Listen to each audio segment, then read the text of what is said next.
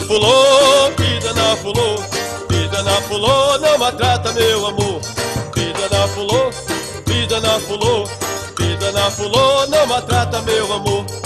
Um dia desse eu fui dançar lá em Pedreira, na rua da Golada, gostei da brincadeira.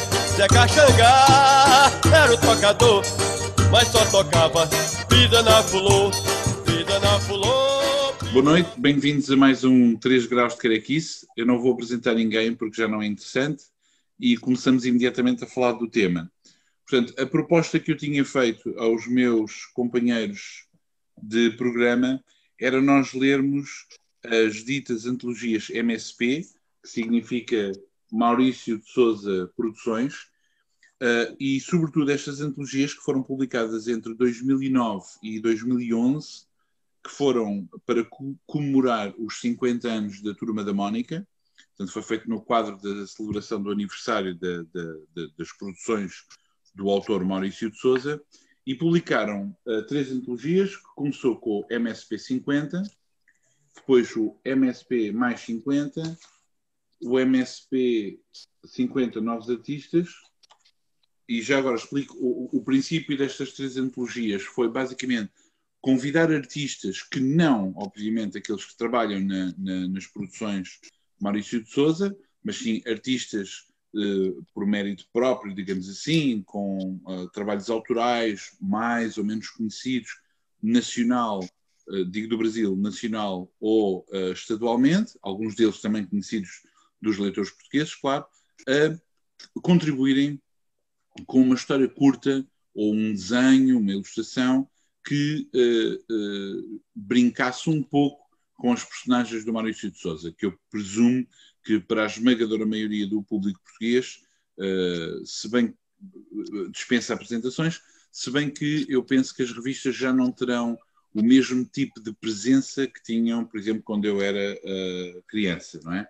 E a, a, última antologia que também poderíamos discutir é, não sei se está a ver bem, mas é o Ouro da Casa, em que é uma antologia em que são precisamente os artistas que já trabalham na própria, uh, na, no próprio estúdio, os argumentistas, os desenhadores, arte finalistas, etc., etc., que uh, assumem uh, as rédeas de um projeto próprio, de uma história que são os próprios que fazem tudo e não dentro da montagem taylorista que costuma ser de, de, destas produções. Um, como muitas pessoas sabem, isto depois também deu aso muito rapidamente a toda uma série de aquilo que chamaram MSP Graphic, ou seja, uma coleção, ou Graphic MSP, melhor dizendo, que é uma coleção de, daquilo que agora, infelizmente, se utiliza o termo novelas gráficas, que eu não gosto muito, ou seja, histórias completas, uh, mais longas, também utilizando, obviamente, as personagens do Maurício de Souza, mas em versões diferentes ou takes diferentes. Isto, por exemplo, é talvez uma, um dos autores mais celebrados desta coleção, o Danilo Beirut, que utilizou o astronauta. Um, eu escrevi uh, na altura, na altura não, um pouco mais tarde, na verdade, em 2014, uma série de textos à volta disto. Portanto, eu tenho uma espécie de sebenta ou cábula uh, de uma série de ideias. Eu não vou revisitar tudo, porque quem quiser ou tiver problemas de insónia poderá lê-los. Uh, portanto, eu só quero trazer alguns, alguns pontos para nós discutirmos aqui. Por um lado, é precisamente, obviamente, nós não nos podemos esquecer da história do Maurício de Souza, ou, ou, melhor, das suas produções, não é, não é a pessoa em si, claro, que não, não conheço. Uh, na verdade, já cruzei-me com ele duas vezes no, em Portugal, obviamente, mas foi só um cumprimento, portanto, não, não, não, não o conheço pessoalmente, claro, por ser uma pessoa bastante afável.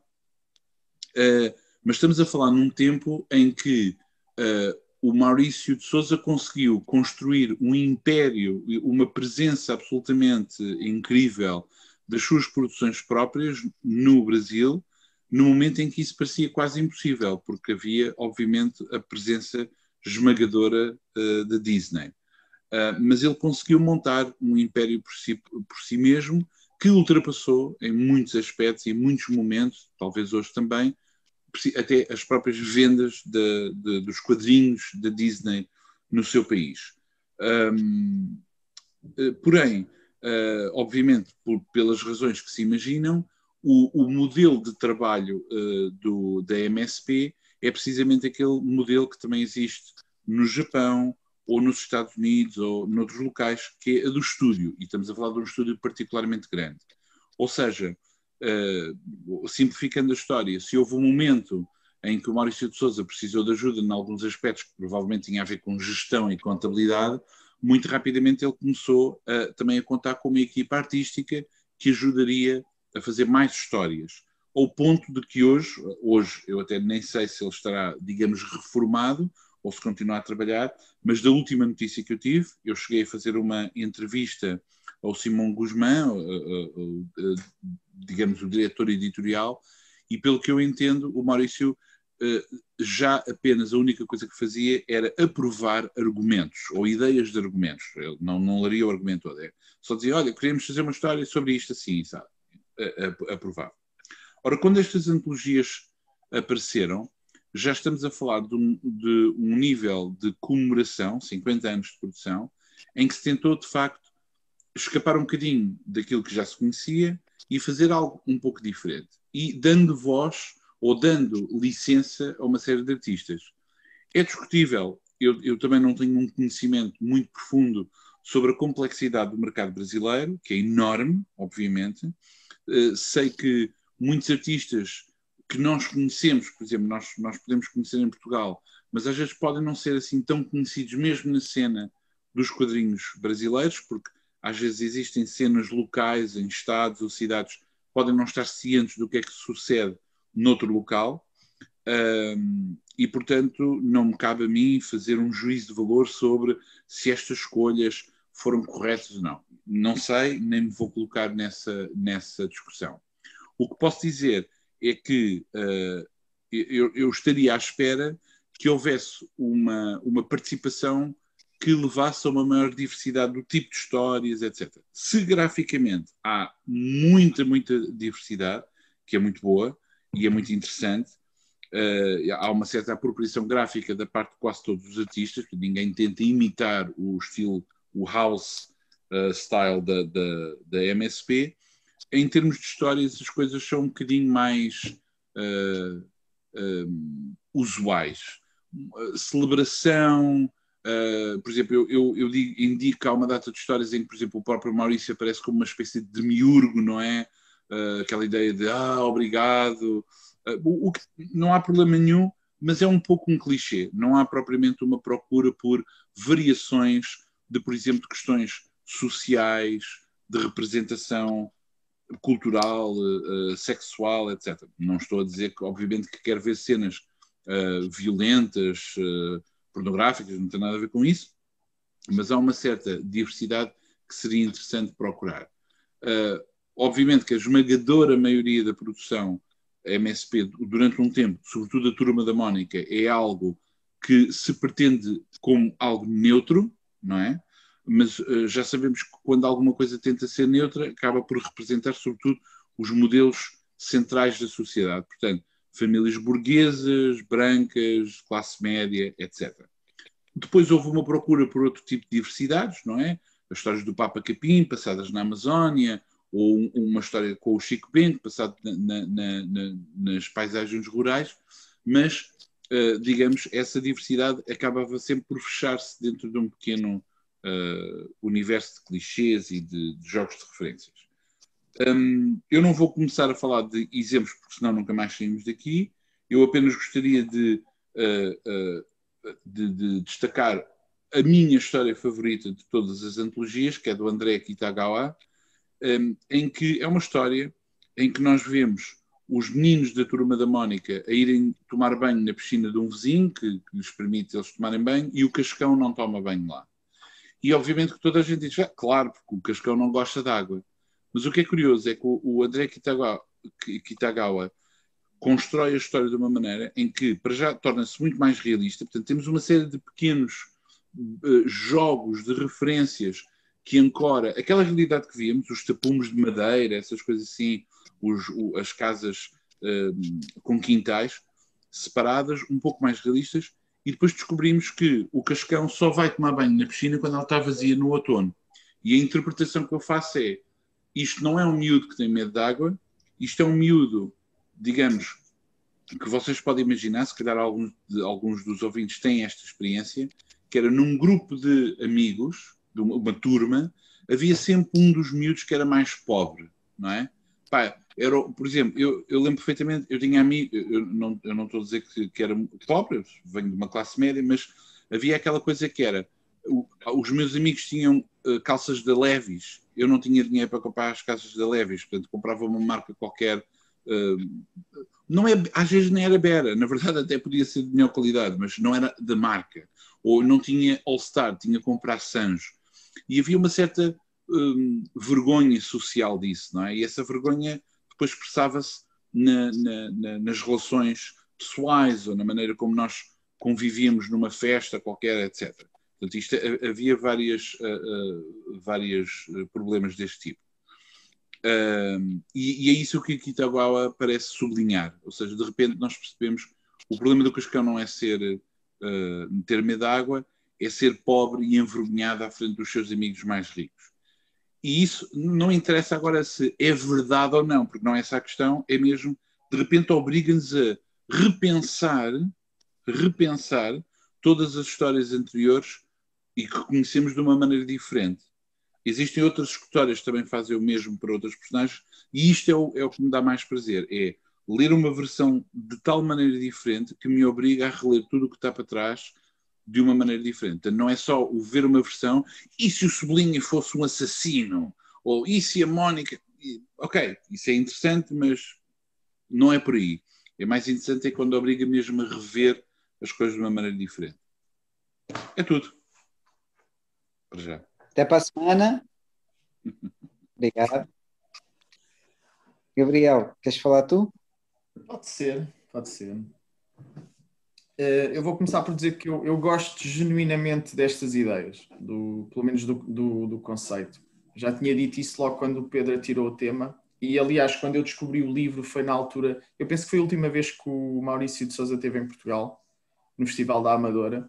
Trouxeram, uh, trouxeram estes livros para venda, acho que ainda só existia o primeiro. E uh, eu, eu gosto muito deste tipo de conceitos, de pegar nestes universos e explorá-los de outra forma. Reparaste no uso da cor nas histórias? Não, não, espera lá. Não percebi, perdão. Só que interessa se explica como... okay. Desculpa, eu tive aqui um problema de som, não percebi o que é que perguntaste. Estávamos a Estava falar. A perguntar... Diz, diz. Não, não, força, força. Nada, nada. Estava só a perguntar o que é que Gabriel tinha a dizer acerca do uso da cor nas histórias. Ah, de maneira... eu ia só dizer que a composição ganhou muito com o uso da cor, mas também há histórias em preto e branco aqui que gostei. Mas pronto, o que eu queria dizer, no caso do, do universo da Turma da Mónica, um bocado à semelhança da Disney também, uh, e do Asterix, do Podia ir por aí também, o Tintin, é claro que as personagens, se formos ver quando foram criadas e hoje são diferentes, houve, houve uma evolução do traço, mas chega-se a um ponto em que se tenta desenhar sempre da mesma forma. E a Turma da Mónica é um estúdio, são, são outros artistas, já não é o Maurício. Aproveito para dizer, Pedro, não sei se mudou nos últimos anos, mas eu acho que o Maurício ainda escrevia o Horácio, era a única exceção. Uh, pelo menos quando ele esteve cá, eu lembro-me dele ter dito isso.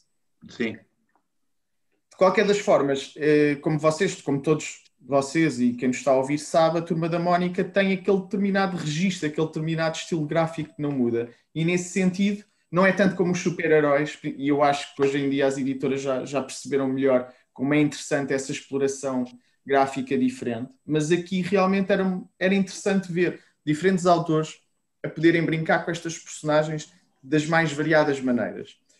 Da, da parte visual, eu acho que foi conseguido.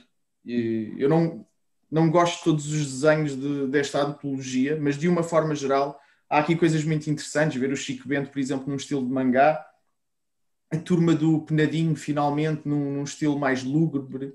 Uh, acho, acho que há, há, imenso potencial e as próprias novelas gráficas que o Pedro estava a falar, a grande ideia para mim seria, seria essa. Na parte narrativa, concordo com o Pedro. Uh, há exceções, há exceções, há histórias, há histórias verdadeiramente interessantes, mas não dão esse salto. Como é óbvio, uh, pegar no Cebolinha e torná-lo um serial killer é simplesmente estar a usar o nome do Cebolinha num serial killer. Aqui a adaptação, não é? Até, até, se começas a mudar demasiado uma personagem, deixa de ser uma adaptação. Portanto, o que eu queria dizer é era interessante pegar nestes personagens e dar-lhes uma, uma vida narrativa diferente, mas que ainda continuássemos a reconhecer a personagem como o Pedro reconheceu o Cascão na história que ele, que ele citou. Acho que isso era o mais interessante. Não acontece tanto, Uh, muita gente, acho, algumas pessoas também se colam à questão de. O, o Maurício fazia efetivamente 50 anos de carreira, é? portanto, o 50 não vem só dos 50 artistas, e, e usou-se muito o aniversário, que é legítimo. Uh, é óbvio que estes autores querem agradecer o, o, trabalho do Maurício, mas para mim, muitas dessas histórias acabaram por ser uh, mais uma. Com pena. Portanto, vi, visualmente acho muito interessante, narrativamente menos mas, mas há, há aqui boas histórias. Depois há, há sempre esta, estas boas ideias, não é? Normalmente que, que têm sucesso, gostam sempre de ter continuidade. É, é, já aconteceu com o Black and White do Batman, que o primeiro eu gostei bastante, e depois vamos fazer o volume 2, o volume 3, o volume 4, sempre, sempre tentar explorar aquilo até ao tutano, e às vezes às vezes penso que é um, é um bocado demais. É, pegando naquele livro que já falámos aqui do Here, do Richard Maguire, lemos esse livro, pá, uma ideia super interessante, mas agora sai o volume 2 em que é outro canto da casa e tu dizes, é pá, se calhar não. Mas eh, pronto, estava a tentar ser engraçado, já vi que não consegui, que vocês estão super. Muito bem. Foi um, um falhanço épico, mas pronto. Uh, outro, outro exercício, isto para dizer que a, a dada altura acho que, como é óbvio, tu podes ter 10, 10 sequelas, e a décima ser excelente. Isto depende sempre do, do, trabalho dos autores, sem dúvida, mas a dada altura acho que certas ideias também cansam. Mas na sua, na sua base, eu gosto muito deste tipo de projetos. Uh, um exercício que eu fiz, por exemplo, no primeiro volume, foi tentar perceber também quais são as personagens mais queridas de uma forma geral neste, neste grupo de autores. Tu falaste no Papa Capim, Pedro, o Papa Capim não aparece no primeiro volume, nos 50 anos do, do, do Maurício.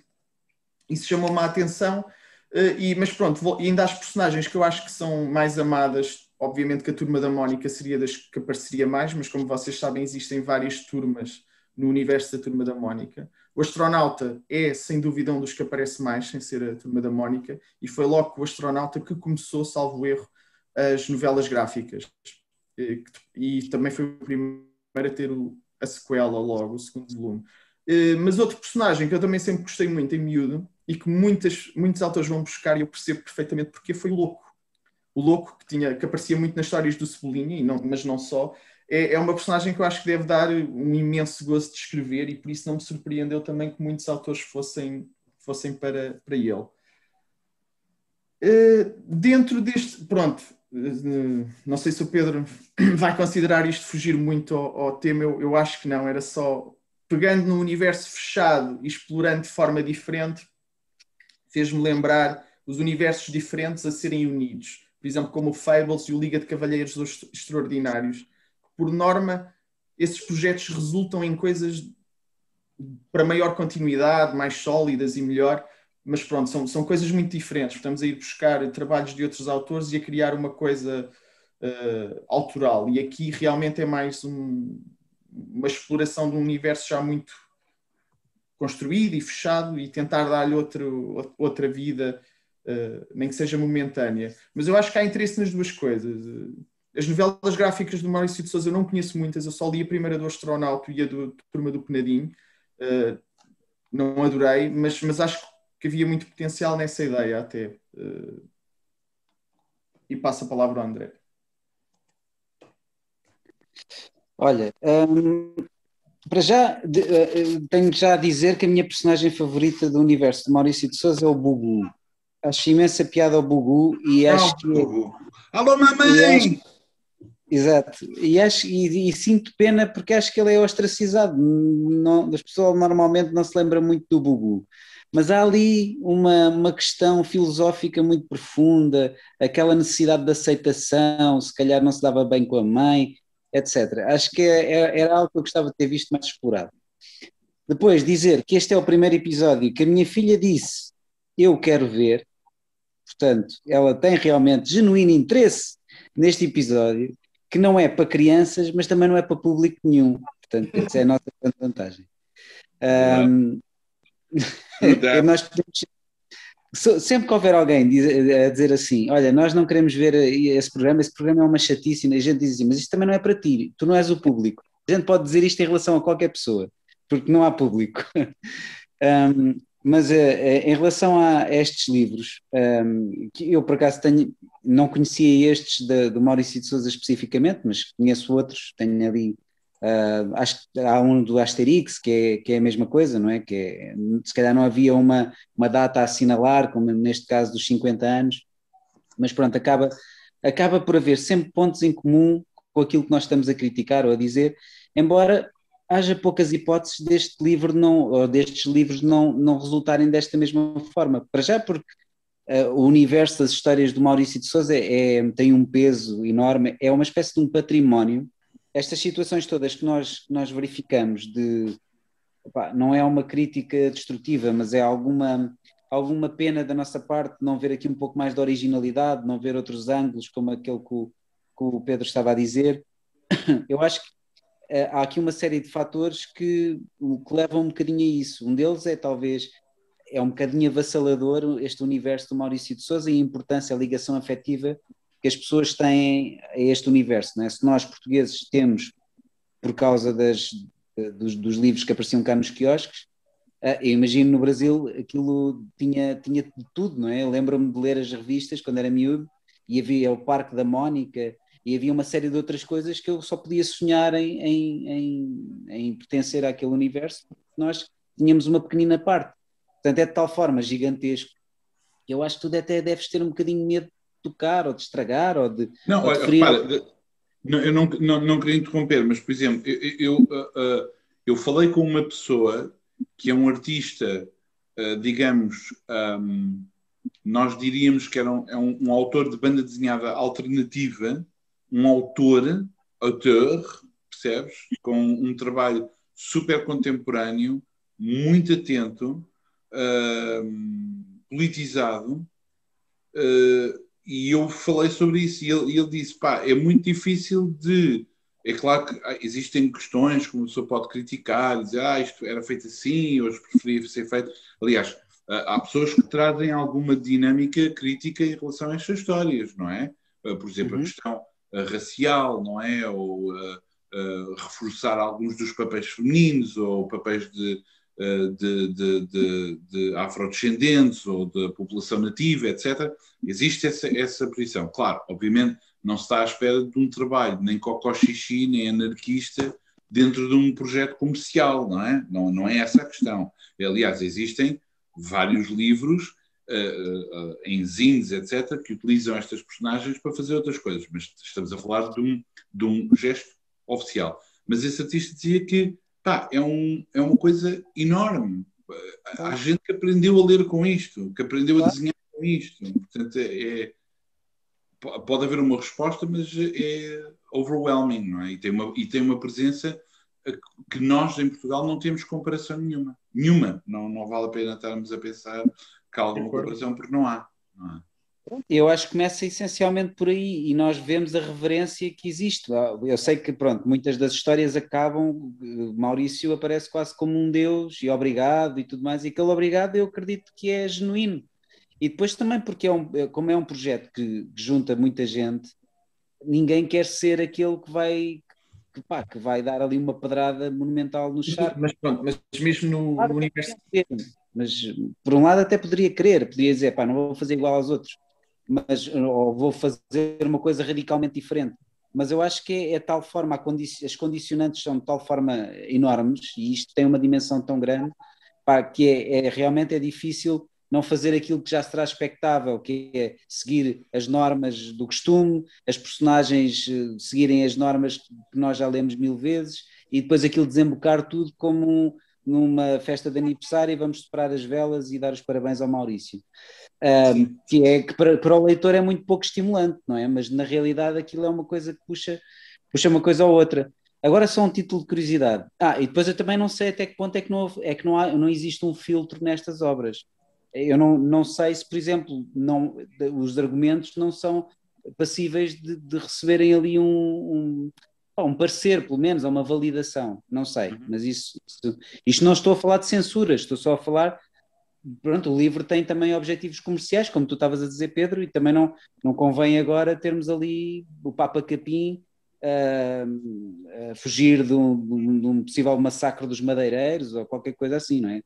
Eu calculo que há já até um limite onde, onde as pessoas querem. Não, é, pois é preciso ter um bocadinho de cuidado porque muitas vezes eh, há pessoas que gostam de utilizar a palavra censura eh, de uma maneira demasiado leviana, ou seja, eh, uma pessoa pode criticar a existência de crivos editoriais ou de regras comerciais ou da existência do próprio capitalismo.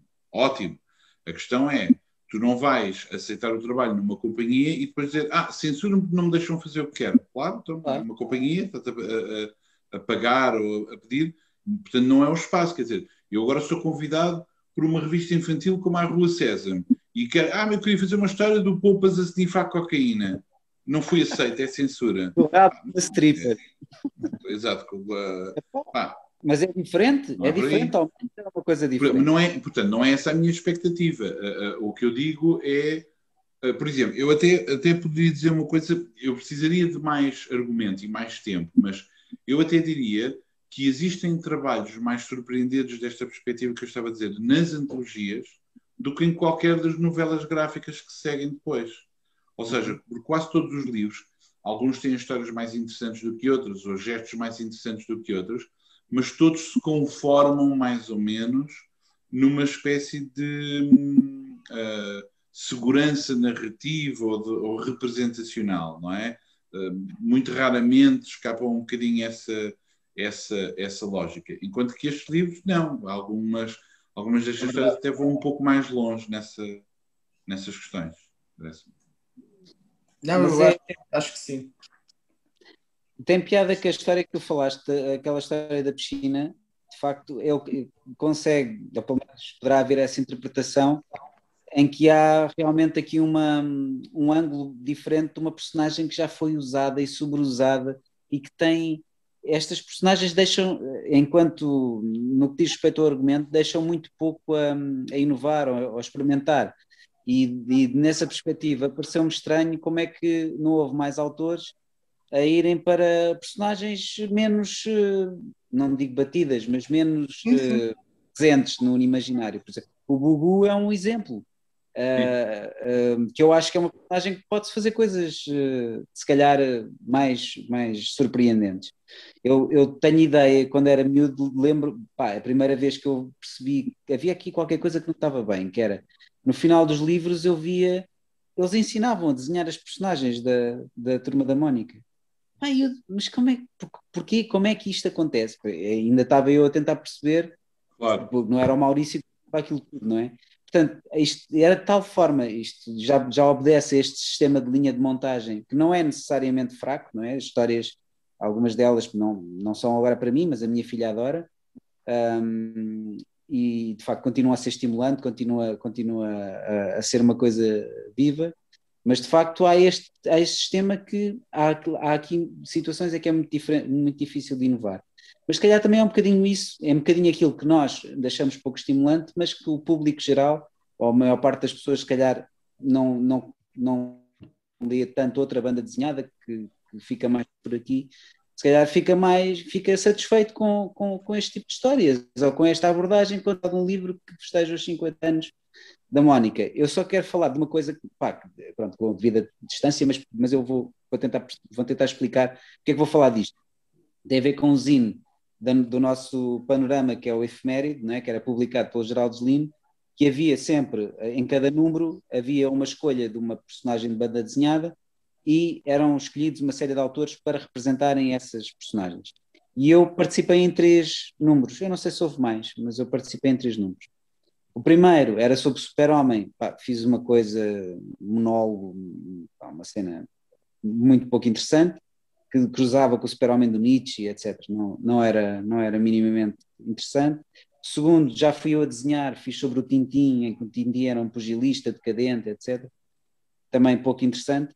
No terceiro, uh, achei, pronto, quis fazer uma coisa diferente, que era, o terceiro era sobre Calvin e Hobbes, que é uma coisa que tem muito, que eu, que eu tenho muito carinho e que tem muito a ver comigo. E eu, uh, o que eu fiz foi, não representei, também fui eu a desenhar, num registro mais digital, não representei nem o Calvin, nem o Hobbes na, naquele registro que estamos habituados do, do tigre esguio e do miúdo pequeno.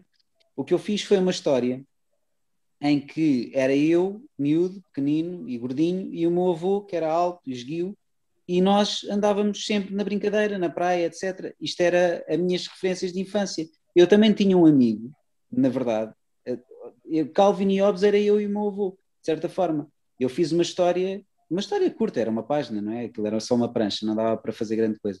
Que éramos nós dois e era aquela nossa dinâmica da imaginação, era a mesma coisa. Para mim, o princípio, a natureza era exatamente igual. E eu lembro-me, na altura, Geraldo Lino ficou muito desiludido de. Ele estava à espera que eu fizesse as personagens. Era isto que nós estamos a dizer, que achamos pouco estimulante e pouco curioso, que ele estava à espera. E eu percebo que ele estivesse à espera daquilo. Eu tentei uma abordagem diferente, que era nada a ver com aquilo, mas a base, a gênese, era, era aquela. Portanto, era a ideia de que o Calvin e Hobbes não se esgota necessariamente naquelas histórias. É uma, é uma coisa que tem a ver com todos nós. É uma coisa que tem a ver com a infância, com memória. E neste caso, uh, o exercício também, também às vezes poderia ser semelhante, mas se calhar isto é o, exatamente aquilo que as pessoas se calhar estão mais à espera, que é a curiosidade de ver eh, as personagens de sempre, com histórias de sempre, mas com um twistzinho e pouco mais. Mas há aqui Olha, exemplo... eu, eu estava a lembrar de uma outra história que eu achei mesmo muito interessante, porque altera completamente a dinâmica entre os personagens e faz-nos ver o outro lado da questão que é uma história do Tiago El Cerdo, eh, que é, se vocês conhecem as histórias do Chico Bento, ele está sempre a roubar as goiabas de uma personagem que é o Nholau, o Sinholau. Está sempre a roubar. E o homem vem sempre, é, é pá, não mexam nas minha, na minha fruta. Claro.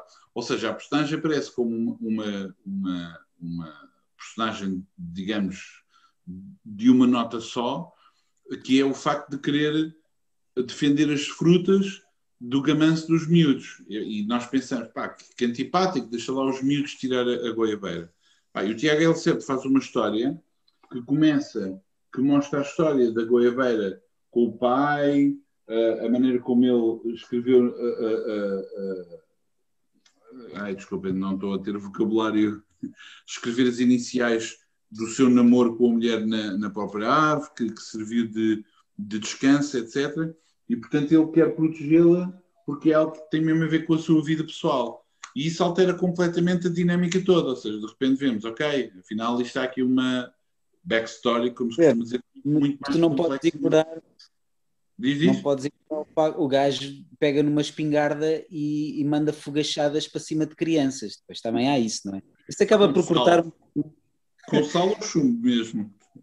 É sal, é pá, mas um tiro sal, é. Sal é uma coisa para doer a sério. Portanto, isso corta um bocadinho essa vertente fofinha que tu estás aí a querer uh, valorizar na personagem. Não, ele aqui só faz birra, não, não, não tem espingarda nenhuma na mão, pá. Mas vocês sabem do que é que eu estou a falar. Normalmente, sabe? normalmente. Sim, sim. Não, não, não sei. O gajo vai atrás dos miúdos com uma caçadeira de sal. Sim, Mas aqui sim, ou nas histórias? Não, nas histórias normais, nas histórias ah. que no... Sim, claro. No universo do Chico Bento.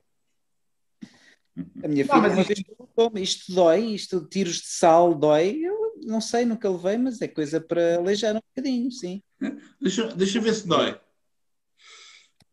Bom, muito bem. Se calhar não, não dói. Sei, não sei se querem adiantar mais alguma coisa, já percebi que não há muito a adiantar também, não é? Pá, eu gostava de deixar pelo menos uma mensagem às pessoas que têm este livro, ok? Depois deste programa, vão às Santos, tirem, de verdade, e descolem as páginas, porque o meu estava com as páginas todas coladas, mas não sei se teu aconteceu isso, Pedro.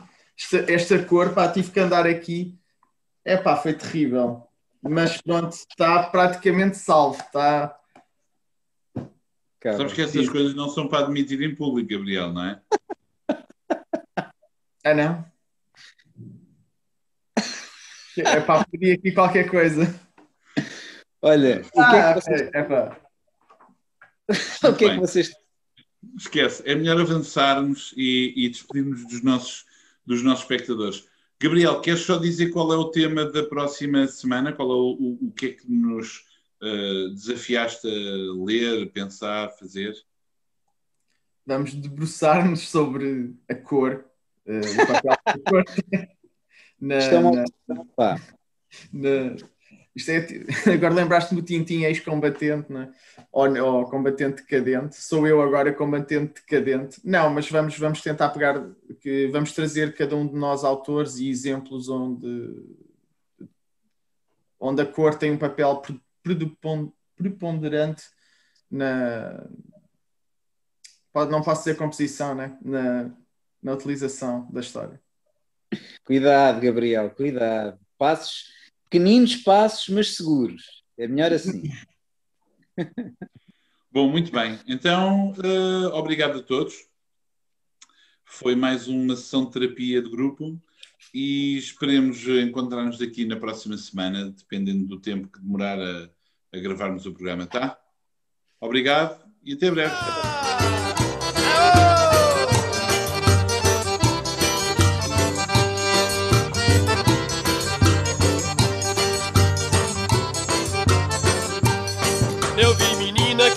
Tinha 12 anos Agarrar seu par e também sair dançando. Satisfeita e dizendo Meu amor, ai como é gostoso Pisa na fulô, pisa na fulô Pisa na fulô, pisa na fulô Não maltrata meu amor. Pisa na fulô, pisa na fulô Pisa na fulô, não maltrata